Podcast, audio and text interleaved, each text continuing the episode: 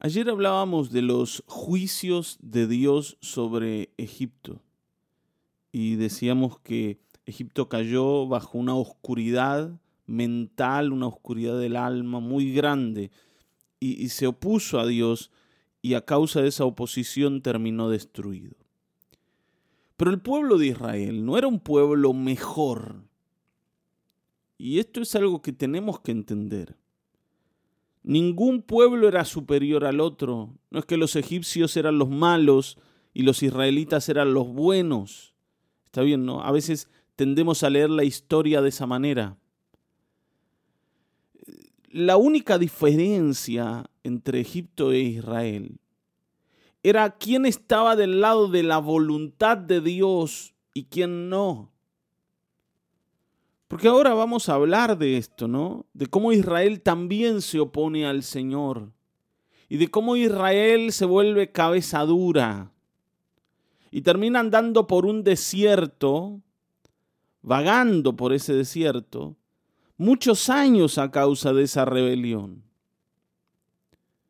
¿Por qué no fue destruido? Porque Dios se había comprometido con ellos. Y el compromiso de Dios es lo que verdaderamente hizo la diferencia. La voluntad de Dios de bendecir a un pueblo que no era mejor que los demás. De esto habla el Salmo 105, versículos 37 al 42. Vamos a leer. Dice, sacó a los israelitas cargados de oro y plata, y no hubo entre sus tribus nadie que tropezara.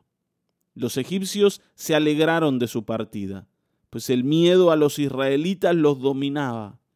El Señor les dio sombra con una nube y con fuego los alumbró de noche. Pidió al pueblo comida y les envió codornices, los asió con pan del cielo. Abrió la roca y brotó agua que corrió por el desierto como un río. Ciertamente Dios se acordó de su santa promesa, la que hizo a su siervo Abraham. Bueno, muy bien. Para unir este pasaje con el de ayer, ¿no? Nosotros tenemos que poder ver por qué es que Israel sale de Egipto y por qué los egipcios se alegran de esa salida. Porque a causa de haber retenido a Israel, ellos fueron destruidos.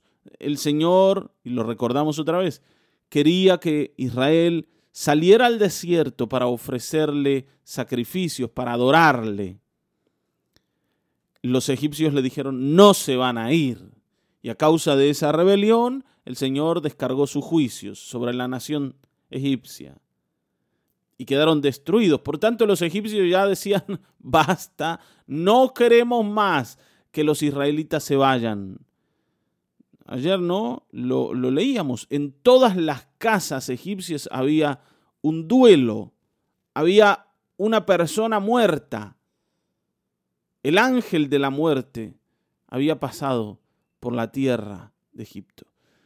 Y por tanto ellos se van. Y cuando se van, se van ricos. Ahora, recuerden, esto no lo produjo Israel, sino Dios. Es Dios el que bendice a Israel. Está bien, ¿no? Porque a veces nosotros nos olvidamos de los detalles. Pero si ustedes se acuerdan de la historia, cuando Moisés llega, cuando Moisés llega a Egipto diciendo, el Dios del cielo me ha enviado, el Dios de Abraham, de Isaac, de Jacob se me presentó y me envió para liberarlos a ustedes de acá de la esclavitud del faraón, el primer opositor a Moisés es el mismo Israel. Ellos, ellos no le creyeron. Está bien, ¿no? Al contrario, al contrario, y Moisés tuvo que superar no solo la oposición de Faraón, sino la de Israel también, hasta que Israel se fue dando cuenta cómo eran las cosas. Pero no eran mejores. Ahora, a pesar de eso, el Señor a ellos los bendijo, los enriqueció. Dice, salieron cargados de oro y plata. Ninguno de ellos tropezó. O sea, en Israel nadie perdió nada. ¿Por qué? Porque era gente ¿no? acertada, era gente buena, era gente ¿no? con dones, con talentos. era gente hábil, no, eran igual que los demás. Pero Dios los miraba a ellos y veía a su pueblo. Ahora, vamos a ir mencionando esto, ¿no? ¿Qué era lo que hacía que cuando Dios los mire vea a su pueblo? Lo que dice el último versículo, ¿no? La promesa que Dios le hizo a Abraham. Le dijo, a tu descendencia, ¿no? Yo la voy a bendecir. A tu descendencia le voy a dar una tierra. Yo voy a ser el Dios de ellos. Y los voy a transformar en multitudes. Y esa promesa eh, delante de Dios era ¿no? presente todo el tiempo. Inamovible. Sigue siendo presente, porque esa misma promesa que Dios le hizo a Abraham también se cumple hoy para nosotros en Cristo Jesús. Miren, en realidad, para hablar de esto que estamos hablando hoy, necesitaríamos ¿no? dos horitas. No tenemos dos horas. Así que te voy a llevar un poquito más rápido ahora. ¿sí? Ellos salen de Egipto y se meten en el desierto. Y en el desierto Israel empieza a hacer todo tipo de berrinches y de caprichos delante del Señor. Ahora me llama la atención que este salmo no menciona los berrinches de Israel. Fíjense, dice, el Señor les dio sombra con una nube y fuego los alumbró de noche. Pidió el pueblo comida y el Señor les envió codornices, los sació de pan del cielo. Y acá el salmista nos resume la historia como si Israel hubiese dicho, Señor, amado Dios, tú que eres misericordioso, danos algo de comer. Nos gustaría, si tú quieres y es tu voluntad, esperamos en ti, Señor. no fue así. Ellos empezaron a quejar Empezaron a decir, este Dios que nos trajo al desierto, nos va a matar de hambre, no sirve para nada servir a este Dios, no sirve para nada ir detrás de este pelele de Moisés, que no hace nada por nosotros. Era mejor quedarnos en Egipto, era mejor servir a los egipcios, estar bajo los dioses egipcios. Ahí estaban la cebolla, los pepinos, ¿no? los garbanzos y todo lo que ellos comían ahí. Así fue. Y el Señor dijo, ¿quieren carne? Van a comer carne hasta que le salga por las orejas, por la nariz, por todos lados.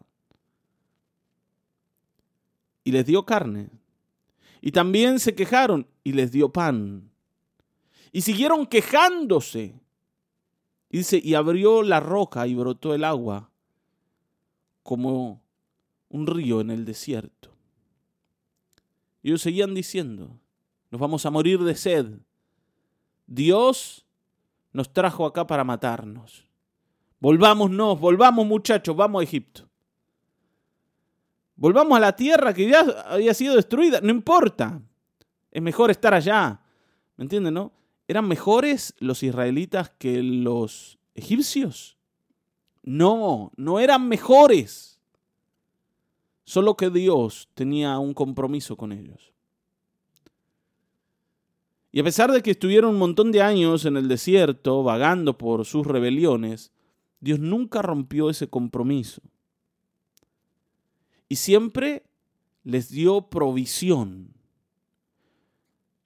a, las necesidades que ellos tenían. A pesar de que cuando eh, tenían que expresar sus necesidades, en vez de decir, Señor, ten misericordia, ellos se plantaban a exigir, se plantaban a criticar, se plantaban a, decir que era mejor estar en Egipto que en el desierto con Dios. A pesar de eso, el Señor les dio provisión. Y si ustedes se dan cuenta, este, ¿no? este salmo en esta porción habla del pan que Dios les dio, habla del agua que salió de la roca. Y todo esto, todo esto, especialmente el último versículo que dice, que Dios se acordó de su santa promesa, nos hace ver a Cristo.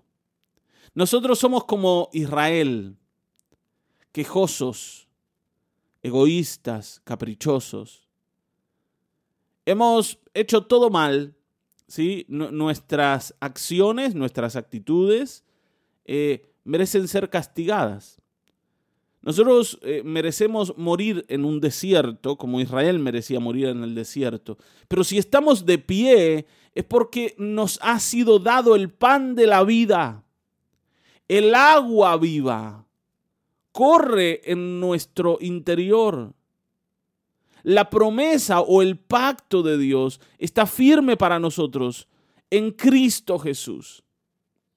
Él es esa roca que fue golpeada por nosotros. Ustedes saben que para que la roca de agua, Moisés tuvo que golpearla allí en Horeb. El Señor le dijo, golpea la roca y de la roca va a salir agua. Y así Cristo fue golpeado por nosotros, en nuestro lugar. Nosotros fuimos aquellos que lo ejecutaron y también aquellos que recibieron el beneficio de su ejecución. Él nos llenó de vida cuando fuimos rebeldes. Ahora, claro, Dios es maravilloso porque hoy nos dice, yo te quiero proveer, yo te quiero bendecir, yo quiero darte todo lo que Cristo ganó en la cruz, es para vos. Créeme. Y no nos habla de nuestras rebeliones, muchas veces no nos hace recordar la rebelión, sino la provisión. Pero la rebelión está allí. O sea, a pesar de que el Señor tuvo que superar nuestras rebeliones, no está todo el tiempo haciéndonos acordar, ah, pero mira, mira lo que vos me hiciste. Él nos sigue tratando con amor y con cariño, nos sigue estimulando a la fe, nos coloca la invitación a creerle, de manera amorosa. ¿Me entienden? Él es el que hace la diferencia en nuestras vidas, no nosotros. No somos mejores que nadie. Tranquilamente podríamos ser peores. Pero Cristo hace la diferencia. En Él hay un pacto que Dios no va a romper y en el que nosotros vamos a ser bendecidos y vamos a recibir la provisión de vida que necesitamos. Por eso hoy oremos delante del Señor, agradezcámosle su misericordia y humillémonos ante su presencia. Amén. Vamos a orar. Padre, gracias. Gracias, amado Dios, por tu infinita misericordia. Nosotros, así como Israel, hemos sido rebeldes, caprichosos. Te hemos dicho que no infinidad de veces. Pero tu pacto en Cristo Jesús y tus promesas de salvación permanecen de pie intactas. Señor, la provisión del cielo que ha venido sobre nosotros es maravillosa y no la merecemos y hoy lo sabemos y hoy lo tenemos claro, no la merecemos, Señor. No, no debería ser para nosotros. Y si tú nos la has querido regalar, ha sido tu misericordia, tu fidelidad y hoy te adoramos por esto. Recibe honor y alabanza, Padre. Bueno, recibe honor y alabanza. Gracias por el pan del cielo que es Cristo. Gracias por el agua de la roca. Gracias por tu pacto en él. Hoy te adoramos y te bendecimos en el nombre de Cristo Jesús. Amén, amén, amén.